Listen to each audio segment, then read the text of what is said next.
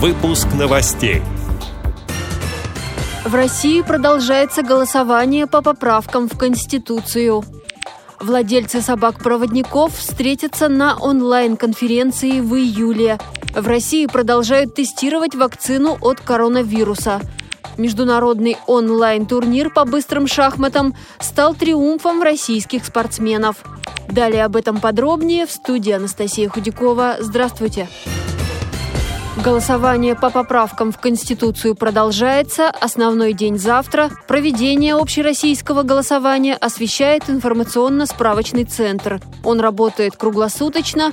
По телефону 8 800 200 2020 можно получить любую информацию по вопросам участия в голосовании. Также есть специальный номер 8 499 754 2020 для граждан России за рубежом. Жители Москвы и Нижнего Новгорода могут проголосовать дистанционно, и в таком формате люди голосуют активнее. Среди поправок, принимаемых в главный документ страны, защита суверенитета и социальные гарантии людей. В начале года для подготовки предложений о внесении поправок в Конституцию была создана рабочая группа, в которую вошел представитель общественных организаций инвалидов, вице-президент президент ВОЗ Олег Смолин. За воротами школы. Конференция с таким названием для владельцев собак-проводников состоится 11 июля. Она пройдет в онлайн-формате с использованием платформы Zoom. Спикеры расскажут о правилах дрессировки собаки-проводника, обеспечении доступа на объекты инфраструктуры, социальной интеграции владельцев собак-проводников, оказании помощи силами некоммерческой организации и многом другом. Подробную информацию о конференции можно найти в группе владельцев собак-проводников ВКонтакте. Китае заявили об успешных испытаниях препарата от коронавируса на людях. Положительный результат отмечен сразу у двух вакцин.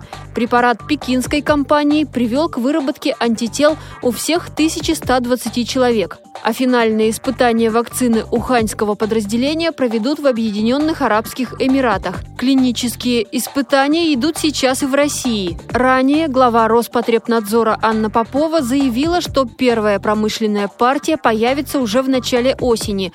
Испытания проводят Министерство обороны совместно с Центром имени академика Гамалеи. Прививка, как и при гриппе, будет давать защиту на год. Также стало известно, что первый случай коронавируса, зафиксированный в России, был привезен из Италии, а не из Китая. Завершился представительный международный онлайн-турнир по быстрым шахматам. В соревновании участвовали 57 спортсменов из 14 стран. Как сообщил Радио ВОЗ, старший тренер сборной России по шахматам Федерации спорта слепых Дмитрий Андреев, этот турнир стал триумфом российских слабовидящих шахматистов, лидеров сборной команды России по спорту слепых. Три наших спортсмена финишировали с результатом 7,5 очков из 9.